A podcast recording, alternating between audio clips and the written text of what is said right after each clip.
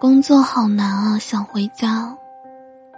谈恋爱这么辛苦，不如算了。想看的话剧太远了，下次再说吧。一时逃避一时爽，一直逃避一直爽。可是，真的是这样吗？事情总会一件一件、一件解决的。长久以来。我对自己的认知就是，作为一个自暴自弃型选手，在事情发生的第一时间，逃避是最好的选择。不知道你是不是和我一样怕麻烦？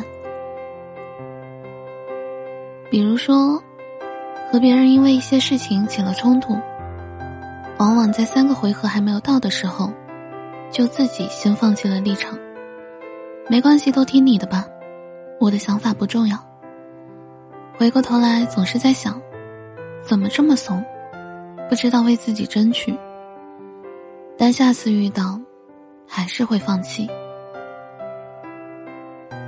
比如说，想看的话剧或者是演唱会，刷了无数遍的购票信息，也看过了路线图，算好了时间，却在最后要付款的时候犹豫了，好麻烦啊！还要那么远跑过去，万一到时候临时有事呢？万一买了后悔呢？想了很久就没下单。再比如，和人相处的时候，遇到些不顺心的事情，或者对方有冒犯到自己，不会第一时间提出来，而是默默的消化情绪，要么会选择疏远这个人，要么会自己承受委屈。不想要把事情掰开揉碎说清楚，怕伤害感情。回忆了一下，好像很不擅长解决问题，通常都喜欢让别人来解决，或者任由事情变得一团糟。但最近，我的生活发生了很多的改变，好像逃避也变少了很多。我在六月份的时候失恋了。失恋这件事情本身没有给我带来太多的情绪崩溃，而是给我带来了很多麻烦的感觉。第一周，家里的网出了问题，突然连不上了，因为小区信号很差，断网等于失联。我站在走廊里，给业务员打电话，他说可能要明天才能来。我瞬间情绪很激动，说明天还要上班，不在家要失联了。当天晚上就有人上门，帮我处理了问题。原来是我自己碰掉了藏在储物柜里的插头，他帮我加固了，再也不会松掉。而以前这些事情，都是前男友去解决的。第三周。家里的洗衣机排水管掉了，我发现的时候，已经流了一卫生间的水。我拖地拖到崩溃，也不知道应该如何把排水管固定死。第二天，我约了保洁阿姨，抱怨了几句，她帮我找到了一个不用的毛巾，塞满了排水管的管道口。之后的两个月，都没有掉下来过了。而以前。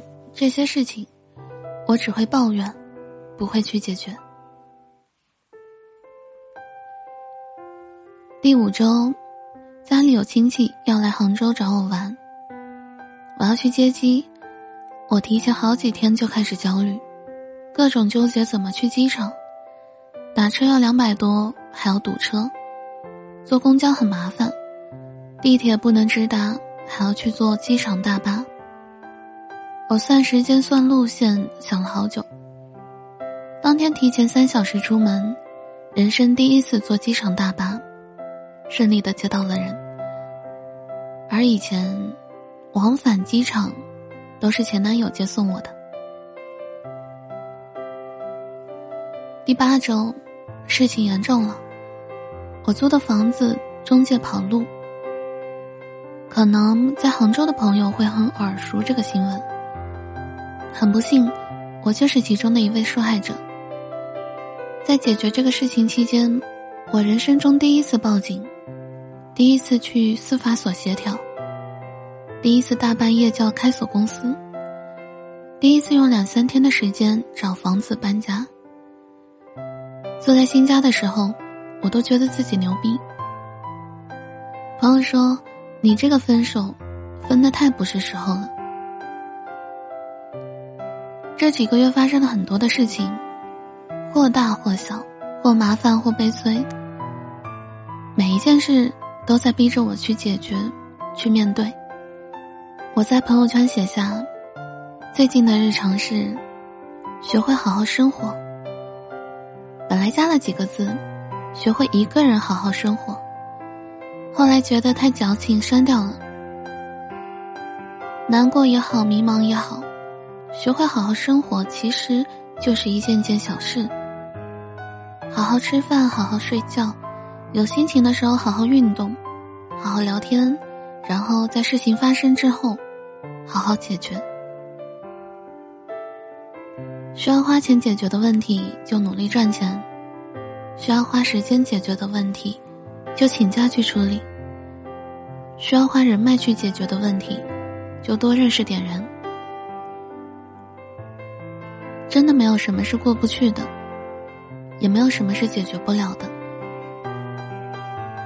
一件一件，一件一件，也许会有很多件，但都会慢慢解决。我搬家结束之后，有个朋友跟我说，看到一句话，瞬间就想到了你，但是可能有点伤感。那句话是这样的：这世界上根本不存在不会做这回事。当你失去了所有的依靠的时候，自然就什么都会了。好像的确有点伤感，但是在我看到这句话的时候，已经没有那种自怜自爱的感觉了。自暴自弃也许很爽，但是解决问题更爽，因为在事情彻底解决之后的那种成就感，是多少个依靠都换不回来的。靠别人可能很轻松，但是靠自己很痛快。一个人去解决问题，从来不是孤独和无依靠，而是成长和勇气。不要再去逃避了，喜欢的东西就去争取，被人冒犯就怼回去，不会的事情就问问百度，找人帮忙，但不要靠别人。